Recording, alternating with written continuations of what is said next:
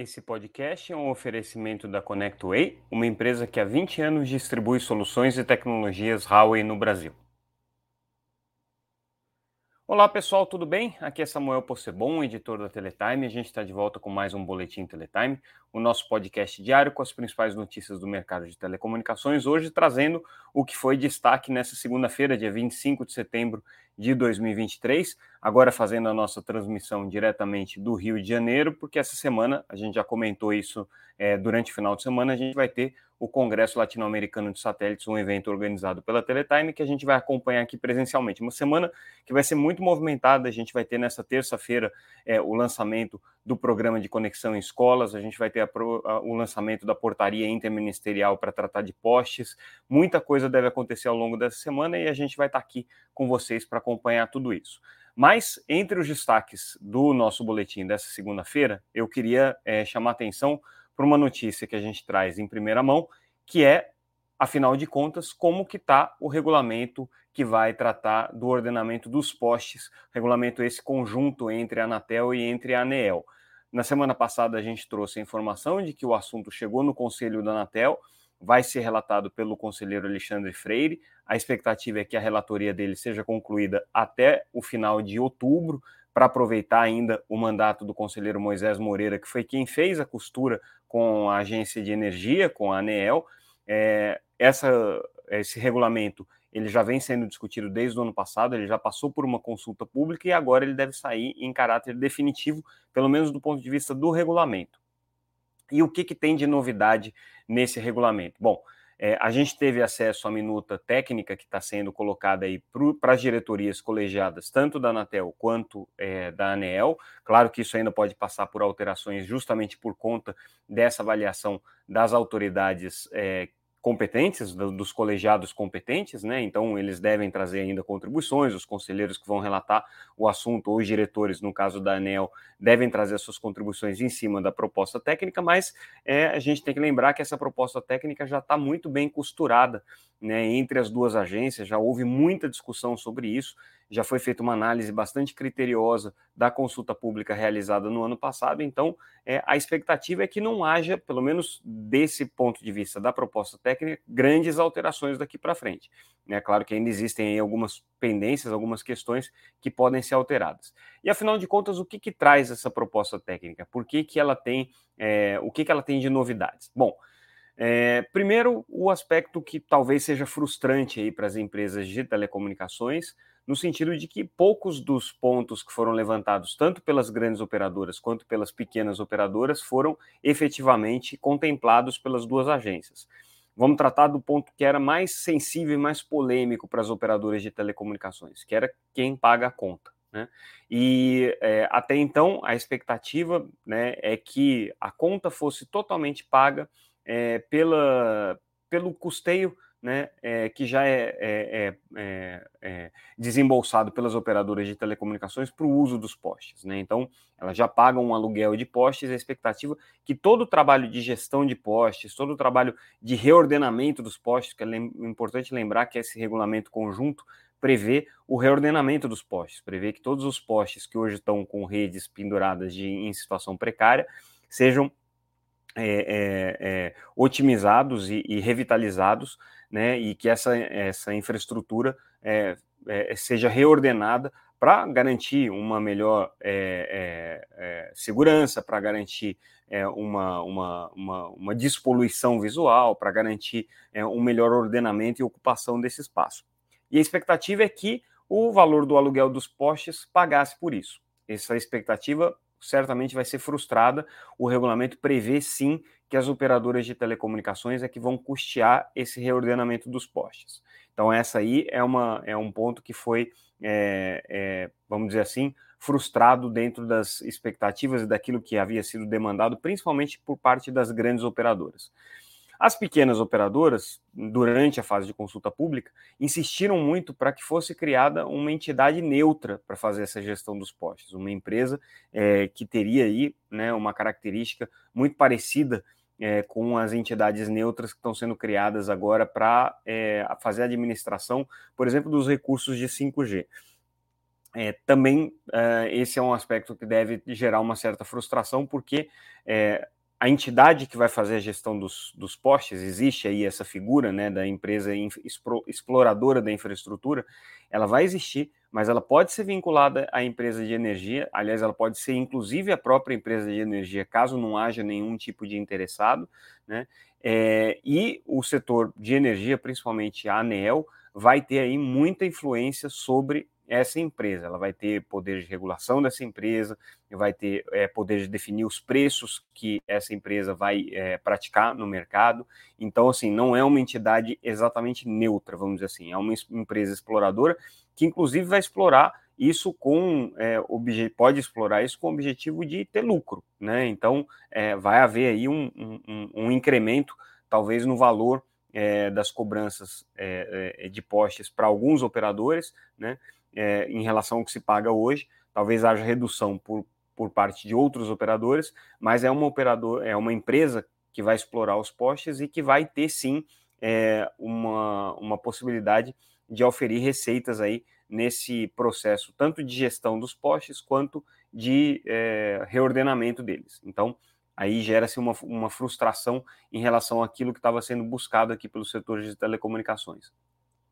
Agora, o fato desse regulamento já estar tá praticamente construído e consensuado entre a agência de energia e a agência de telecomunicações não quer dizer que o assunto esteja resolvido.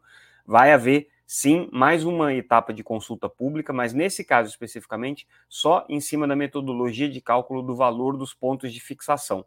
Por quê? Tanto a ANEL quanto a, ANEL, a Anatel chegaram à conclusão de que realmente o valor dos postes, o valor que vai custar cada ponto de fixação, tem que ser definido a partir é, do, do, de uma metodologia orientada a custos, ou seja, vai se olhar efetivamente qual é o custo e qual foi o investimento naquele poste, e a empresa de energia vai ser remunerada por isso. Né? É, então não existe mais a questão, o problema, por exemplo, da modicidade tarifária, que seria um ganho excepcional da empresa de energia que ela tem que passar para a sua tarifa de energia. Nesse caso, ela não tem ganho, ela só vai ser reembolsada por aquilo que ela investiu e pelo custo que ela tem de manutenção dessa rede, para poder passar essa infraestrutura de postes, pelo menos a parte é, dos postes que é, pode ser ocupada pelas empresas de telecomunicações, para essa empresa neutra de exploração, para essa entidade de exploração é, dessa capacidade. Mas o problema é qual é o percentual que cabe a cada um dos setores. A ANEL fez um estudo né, e chegou à conclusão que dos custos e dos investimentos nos postes, praticamente 28% disso tem que ser arcado pelas empresas de telecomunicações, que esse seria o percentual de uso dos postes por parte do setor de telecom. Já a Anatel fez um estudo diferente e chegou à conclusão que 18% é, seriam razoáveis de serem cobrados do setor de telecomunicações, não 28%.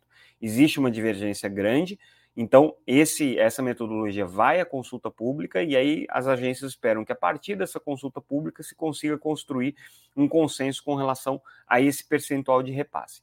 Mas como é que vai funcionar isso? Né? De uma maneira bastante né, é, é, é superficial, claro que é, para as pessoas que tiverem interesse nisso, a nossa reportagem, reportagem traz lá toda a íntegra da regulamentação que vai ser é, colocada em, em, discussão pelos conselhos e que pode ser aprovada, né? E traz ali, inclusive, é, os cálculos e a metodologia de cálculo é, que estão sendo, sendo utilizados para embasar essa regulamentação.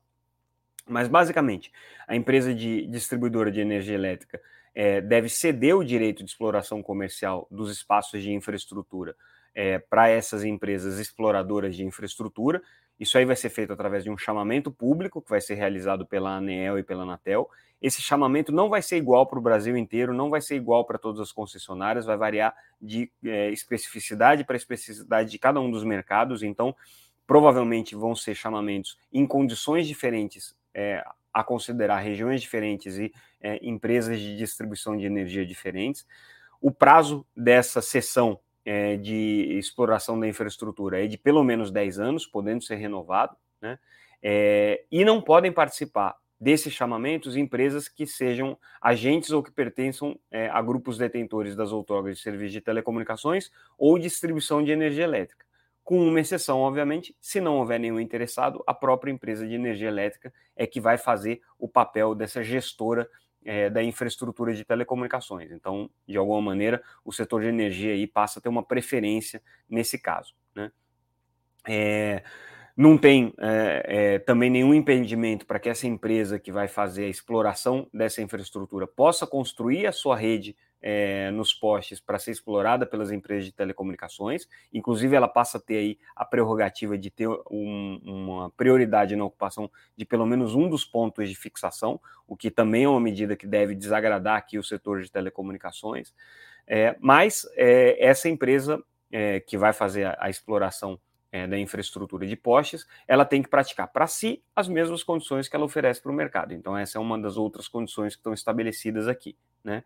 É, bom, não, nem é preciso dizer que essa empresa exploradora da infraestrutura vai ter um papel super importante, porque é ela que vai fazer é, o acompanhamento dos postes, o trabalho de limpeza, fiscalização, que vai estabelecer as regras, vai estabelecer os valores, é, vai fazer as negociações, vai fazer o trabalho de reordenamento dos postes, né? Então, ela vai ser um personagem central aqui na, na, na relação entre empresas de telecomunicações e é, as empresas é, de, de, distribuição de energia que são hoje donas dos postes. Né? É, essa empresa de energia né, ela vai ter que fazer um, um, um, plano de reordenamento dos postos, a gente vai falar disso daqui a pouquinho, mas é, ela vai é, é, praticar os preços que vão ser estabelecidos por ponto de fixação pela agência de energia, ou seja, pela ANEL. Claro que é a partir de uma metodologia conjunta estabelecida pelas duas agências, que é justamente esse ponto aqui que está dando é, essa divergência entre a Anatel e a Anatel eu, e, a, e a ANEL, como eu falei. É, mas, de qualquer maneira, no regulamento, a proposta aqui de preço de referência está como R$ 5,29 por poste, R$ 5,29 por poste, até que seja estabelecido pela ANEL o preço definitivo aqui. Claro que existe aqui um, um, uma comissão de arbitragem para o caso de conflitos, tá? Então, isso é importante deixar claro que existe aqui um recurso é, para as empresas de telecomunicações, mas é uma comissão, né? Então, é, o que está estabelecido é o que vale aqui pela empresa de exploração dessa infraestrutura. Agora, a novidade é que essa empresa exploradora de infraestrutura, ela pode cobrar por serviços adicionais. Por exemplo, ela pode cobrar das prestadoras de telecomunicações pelas caixas de emenda, pelas reservas técnicas, é, pelos outros itens que venham a ser fixados é, nos espaços de infraestrutura, como, por exemplo, rede de Wi-Fi, é, transmissores de, de, de é, para, por exemplo, rede 5G, né, para hum, é, microcélulas de 5G, tudo aquilo que venha a ser fixado nos postes, ela vai poder cobrar aqui. Né? É, e, é, obviamente, essa empresa vai ter aqui a prerrogativa de explorar o mercado e ter a melhor otimização desse recurso. Então, é uma camada mais de custo que está sendo estabelecida aqui, porque ela vai pagar imposto, ela vai é, buscar o lucro. Então, tudo isso está sendo colocado aqui é, como uma possibilidade para a empresa de telecom, para a empresa que vai fazer exploração de infraestrutura. Ela também vai ter que elaborar o plano de regularização dos postes prioritários, né? então ela vai ter que fazer esse, esse PRPP aqui, como eles estão chamando, que prevê o reordenamento de não menos do que 2% dos postes ao ano e não mais do que 3%. E esse plano de reordenação é compulsório para as operadoras de telecomunicações, elas precisam executar isso daqui, é, vão ter que pagar os custos disso daqui, caso elas não paguem os custos, a empresa exploradora da infraestrutura vai pagar o custo, mas ela pode repassar para os pontos de fixação esse valor correspondente. Então, a conta do reordenamento dos postes claramente vai ficar com o setor de telecomunicações, conforme a proposta aqui das áreas técnicas que está sendo agora é, avaliada pelos conselhos, tanto o conselho da Anatel como pela diretoria da, da, da ANEL. É, a empresa exploradora de infraestrutura que vai fazer o acompanhamento dessa, desse programa de reordenamento, é ela que vai fazer os relatórios disso, e é, a depender aí de como que for feito o, o, o trabalho, a ANEEL e a Anatel podem sim sancionar tanto a empresa de telecomunicações por não ter cumprido o que estava previsto, quanto sancionar a própria empresa exploradora da infraestrutura. E um outro detalhe super importante aqui, tá? É, as empresas que pertencem ao mesmo grupo econômico só vão poder ocupar um ponto de fixação nos postes. Então, todas as empresas de redes neutras que a gente tem hoje no Brasil, que são vinculadas às empresas de telecomunicações, Vital, Fibrasil, iSystem, né, vão ter que ocupar um ponto de fixação que é o mesmo ponto de fixação das empresas que pertencem ao mesmo grupo aqui. Ou seja, tem um desafio aqui importante para ser enfrentado aqui no sentido de otimizar essa infraestrutura. E um outro aspecto importante, que é colocado aqui na regulamentação, a Anatel e a ANEL vão é, trabalhar em mecanismos de incentivo às boas práticas de segurança no trabalho, é, segurança da população, é, boas práticas relacionadas ao meio ambiente e ordenamento urbanístico. Então, de alguma maneira aqui, pretendem dar um certo um, um, botar uma certa ordem aqui na forma como os postes estão sendo é, explorados, né, para que não haja precarização e construção de infraestrutura de qualidade inferior. Esse é um pleito que a Feninfra tem colocado muito para o setor de telecomunicações e está aqui é, bem contemplado. Então, de maneira geral, isso aqui é o resumo do que vem aí no regulamento. Então, quem tiver interesse de acompanhar e ler a íntegra desses documentos, está lá na nossa matéria, no site, entra lá no www.teletime.com.br, ali vocês vão ver é, todas as informações e o detalhamento aí dessa regulamentação, que é super complexa, é ampla e muito impactante para o setor além de ter acesso também à, à análise técnica, à nota técnica, que está fundamentando o cálculo aí do valor dos postes. Também é um outro ponto importante aí dessa, dessa é, discussão.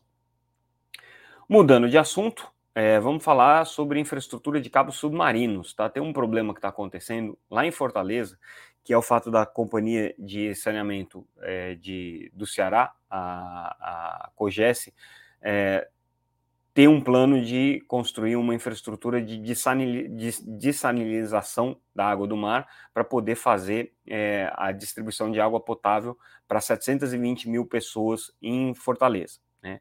É, essa planta de dessalinização é uma planta é, que vai consumir investimentos de 3 bilhões de reais ao longo de 10 anos, então, é uma, é uma planta é, é bastante relevante do ponto de vista de infraestrutura pública. Tem um consórcio que já saiu vencedor.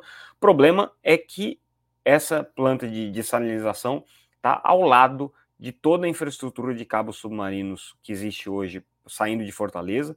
Fortaleza é o segundo maior hub mundial de cabos submarinos, o maior disparado do Brasil. Tem 17 é, redes de cabos submarinos que chegam na cidade, fora os data centers. Então, é, essa usina coloca em risco técnico o funcionamento dessa infraestrutura de cabo submarino, porque pode haver rompimento, pode haver acidentes, pode haver, é, haver é, é, trânsito de veículo indevido, pode haver uma série de movimentações e interferências que colocam em risco a infraestrutura de telecomunicações desses cabos submarinos. A ponto de que hoje, quer dizer, na verdade, na segunda-feira, né, dia 25, o Ministério das Comunicações, a Anatel as empresas, a Iatelcomp, fizeram um encontro em Fortaleza para tratar desse assunto, tendo essa, essa polêmica aqui da usina de dessalinização como pano de fundo. O ministro das Comunicações, Juscelino Filho, se mostrou super preocupado com a questão, mas foi o executivo da Claro, o, o vice-presidente de Relações Institucionais da Claro, Fábio Andrade, que fez as declarações mais duras. Ele literalmente disse o seguinte: essa infraestrutura é mal feita, mal pensada coloca em risco o, a internet no Brasil e pode haver um colapso da infraestrutura caso haja algum acidente. Então, ele chamou muito a atenção das autoridades é, cearenses que estão hoje envolvidas com esse propósito. É, com relação a esse risco, lembrando né, que é, a gente tem aí no, no, no, no Congresso parlamentares relevantes aí que atuam é, na, na, frente das telecomunicações e que são oriundos do Ceará, como o caso do ex-ministro André Figueiredo, por exemplo. É, a gente tem é, uma, uma, uma presença aí forte de um conselheiro da Anatel, Vicente Aquino, que também é do Ceará, então ele também tem essa, essa está envolvido nessa, nessa discussão aqui, e a expectativa toda é que haja uma revisão, pelo menos desse projeto que está sendo estabelecido aqui, é, do DESAL, né, como eles chamam, né, que é essa usina de dessalinização, é, para afastá-la ainda mais das infraestruturas de cabos submarinos que hoje saem é, da, da, da, da, Ponta Negra, perdão, é, é, da Praia do Futuro, no Ceará, onde estão é, estabelecidas aí essas principais empresas que operam infraestrutura de cabo submarino no Brasil. Então, recado duro, Ministério aqui em campanha, a Anatel já estava envolvida nesse assunto, já tinha conseguido, é, pelo menos, afastar em 500 metros a infraestrutura da usina de salinização, da usina de, de cabos submarinos, mas as operadoras de telecomunicações ainda não estão satisfeitas, ainda estão brigando por isso, querem um pouco mais de afastamento e alteração do projeto para que não coincida em três pontos diferentes ali, onde realmente tem é, rede de telecomunicações passando embaixo da usina de salinização e de onde vão passar os principais dutos e redes elétricas dessa usina. Então, isso aqui é um assunto super crítico aí para o setor de telecom. Ministro está em campo, a Anatel está em campo e as operadoras também estão em campo com relação a esse assunto. É, essa segunda-feira foi o dia da, da, publicação da pesquisa TIC Educação, é, que faz um mapeamento aí das escolas, na, da situação de conectividade nas escolas, e a constatação mais interessante aqui dessa pesquisa é que hoje o grande problema de conectividade em escolas não é necessariamente o problema é, da rede chegando lá. Segundo a pesquisa TIC Educação, 94% das instituições de ensino fundamental e médio hoje no Brasil estão conectadas à rede de internet. O problema é que só 58% delas têm computador é, que pode ser utilizado para acesso à internet pelos estudantes. Tá? Então, esse é o grande problema, é a falta de dispositivos que hoje existe no Brasil. É, se a gente olhar né, a, a o total de escolas conectadas já passa de 99% aqui, né? É, e é, nas, mesmo nas áreas rurais, são 52% das escolas já conectadas. Mas, é, aliás, são, são 85% das escolas já conectadas. Mas o problema é que poucas delas têm infraestrutura suficiente e não é só dispositivo de computador para uso também, não. Deficiência de Wi-Fi, deficiência de cobertura dentro da escola, problemas de acesso por conta de saturação da própria rede. Então, é, todos esses problemas foram colocados e apareceram aqui na pesquisa de TIC Educação, que é uma pesquisa que, de alguma maneira, é basilar aqui para as políticas públicas que vão ser desenvolvidas a partir de agora. Lembrando que nessa terça-feira, o Ministério das Comunicações anuncia um, um projeto de ampliação é, do programa de conectividade em escolas aqui, em parceria com as operadoras de telecomunicações. Né? Então, essa é a expectativa aí, que haja uma ampliação das metas de conectividade é, que hoje estão colocadas aqui para serem cumpridas com recursos do leilão de 5G. Então, é, essa e, e, esses números aqui do IBGE trazem é, uma, uma, uma um mapa aqui, um, um, raio-x bem preciso da situação que se encontra hoje é, o acesso à internet no Brasil no que diz respeito às escolas. Falando em acesso à internet, a gente traz uma outra matéria também com um é, desdobramento daquela pesquisa que a gente já vem tratando desde a semana passada, ela, é, elaborada pela, pela empresa de consultoria Bain Company. É, nesse caso especificamente, a projeção da consultoria com relação ao mercado de 5G no mundo, tá? E a expectativa é que o Brasil chegue aí a quase 100 milhões de acessos de 5G é, até 2027. Tá? Essa é a expectativa. O Brasil deve ser um dos responsáveis por puxar é, o 5G em, no mundo, né? Claro que no mundo inteiro, até 2027, a expectativa é de 2,3 bilhões de acessos. O Brasil só vai ter 100 milhões, mas é um dos países que hoje mais tem é, se colocado como promissor no desenvolvimento do, da base de acessos é, de terminais 5G no mundo. Né? Então, o, o, a, a, pesquisa da BEM mostra que aqui é justamente o, o, o, local em que o mercado de 5G deve, deve ter um impulso relevante aí nos próximos cinco anos. Por isso que é interessante aqui essa pesquisa. E a gente fecha com é, a informação de que é, a, a BDI, Associação, a Agência Brasileira de Desenvolvimento Industrial, concluiu a segunda fase aqui do projeto Open Lab 5G, agora testando o release 16. A gente já tinha dito algum, algum tempo atrás que essa seria a segunda etapa do projeto de, de, de pesquisa é, que a BDI tem realizado junto a atores do mercado envolvido, em, por exemplo, a UEG, que é fabricação de, de, máquinas e equipamentos, a Claro como operadora de telecomunicações, né, a Qualcomm são empresas que estão envolvidas aqui nessas pesquisas, nessas pesquisas da BDI. E agora eles fizeram especificamente com relação ao release 16 e constataram que sim, o release 16 traz sim é, alguns benefícios importantes aí para as redes privativas é, que estão sendo construídas dentro do processo de transformação digital com 5G. Né? Existe um ganho aqui efetivo, né, constatado aqui pela, pela pesquisa de produtividade das redes com a utilização do release 16, uma queda, por exemplo, no tempo de resposta dos robôs. Hoje, é, é, esse tempo de resposta está caindo em cerca de 5% só com a utilização do 5G em relação à tecnologia de Wi-Fi. Então, essa pesquisa aqui realizada pela BDI mostra aquilo que as operadoras de telecomunicações e os fornecedores têm dito. Né? O caminho do 5G é mesmo através é, do desenvolvimento do segmento empresarial. É claro que para esse processo de transformação das empresas tem muita coisa envolvida, muita coisa que precisa ser resolvida. Mas é, o caminho, segundo essa pesquisa aqui é, do, do, do realizada pela BDI, é sim né, o desenvolvimento e aplicação de 5G em ambiente industrial. Detalhes dessa pesquisa também estão lá no site www.teletime.com.br. E com isso, pessoal, a gente fica por aqui encerramos o nosso boletim de hoje, mas é, amanhã a gente traz mais notícias do nosso com o nosso boletim Teletime, notícias que vão ser destaques no site da, da, da nossa publicação.